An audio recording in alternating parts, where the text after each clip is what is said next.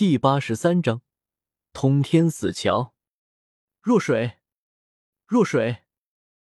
萧晨不断呼唤，但他怀中的玉人却没有丝毫反应，如同一位睡美人一般，静静的躺在萧晨怀中，没有丝毫动静。这是怎么回事？太昊有些疑问。我费尽千辛万苦，才从若水的躯体中找到了一丝残存的烙印，将他救活。但也仅限于活着，未来能否清醒过来，清醒过来能记得多少事情，就要看他自己的造化了。周通轻声说道：“终究还是来晚了，要是早两个月，就没那么多事了。”若水消沉陷入了深深的自责之中。如果自己足够强，早点回到长生界，就没有那么多事情了。不过一旁的周通却没有想那么多。他已经尽了自己最大的努力去挽救若水，就算是一位祖神出手，也未必能比自己做得更好。此刻，周通静静的站在原地，他脑海中闪过无数的画面，那是青莲天女的修炼记忆。用六道轮回炼化青莲天女神魂的时候，周通就得到了这些画面。如今一经参悟，周通顿时大有收获。这可是一个与长生界武者神通体系截然不同的修炼体系，大大开拓了周通的见识。尤其是的修真界的炼丹、炼气等诸多手法，更是令周通眼前一亮。这古世界的修真者与长生界的武者神通体系截然不同。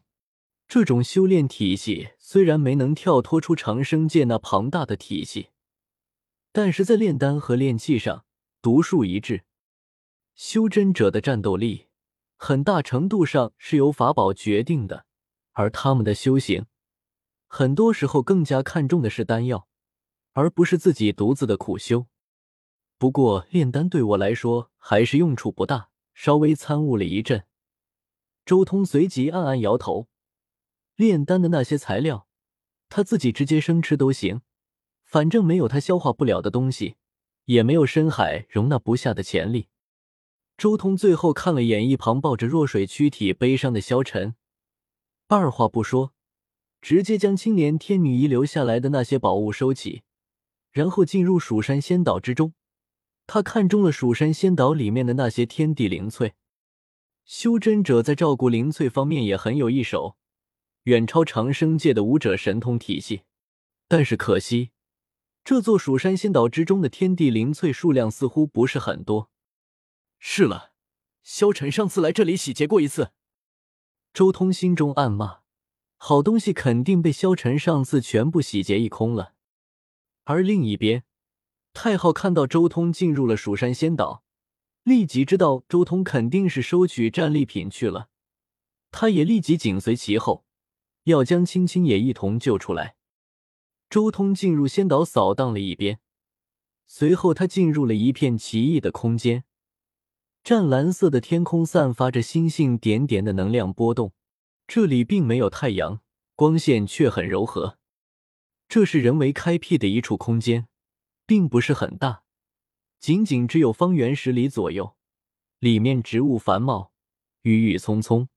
小空间的中心是一片湖泊，湖中霞光点点，接天莲叶无穷碧，映日荷花别样红。水中还有些充满了灵性的小鱼游来游去，有些鱼竟然吞吐妖珠，有了道行。不过周通在乎的并不是这些东西，而是小湖上的一座石桥。石桥的上面有四个模糊不清，也不知道历经了多少年月的古字“通天死桥”。周通靠近这座石桥，清楚的感受到了一股岁月的沧桑感。桥上各种战斗的划痕清晰而又真实。隐约间，周通好似看到了无数的强者站在桥上决战。诸天圣物，通天死桥。周通走上桥，他能感应到桥的另一端是一个全新的世界，即九州的四方世界之一的修真界。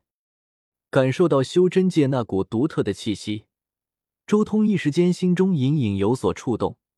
那是一种与长生界、九州都不一样的气息，别有一番感触。隐约间，他似乎感受到了一丝契机，成为祖神的契机。是了，成为祖神需要感悟诸天万界的法则。其实最简单的就是去各个世界走一趟，感悟每个世界的不同之处，这是最容易感悟到祖神所需要的道则的方法。周通心中默默说道：“但修真界终究也只是九州分离出去的一部分，总有一日会回归的。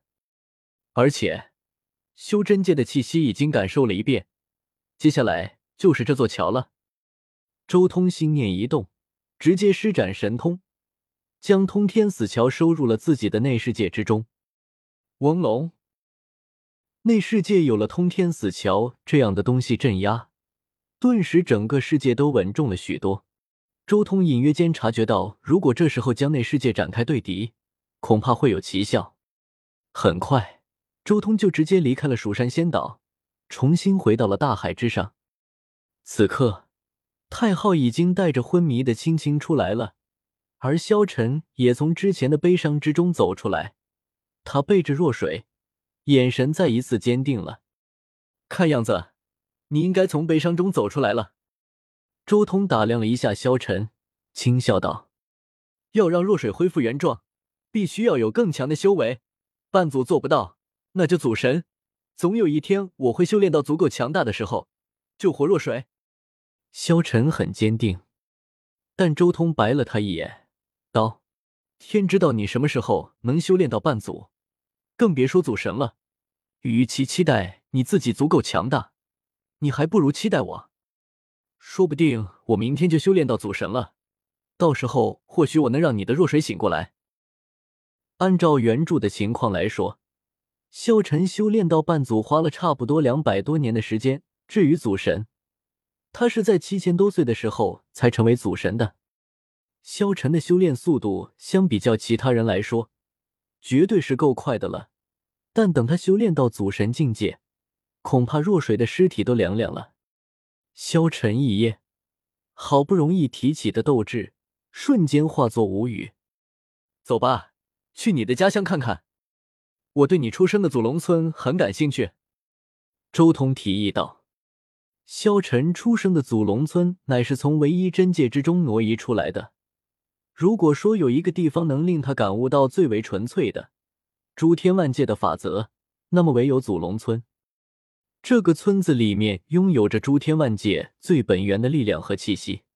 周通心中有预感，这座村子就是他突破至祖神境界的关键地方。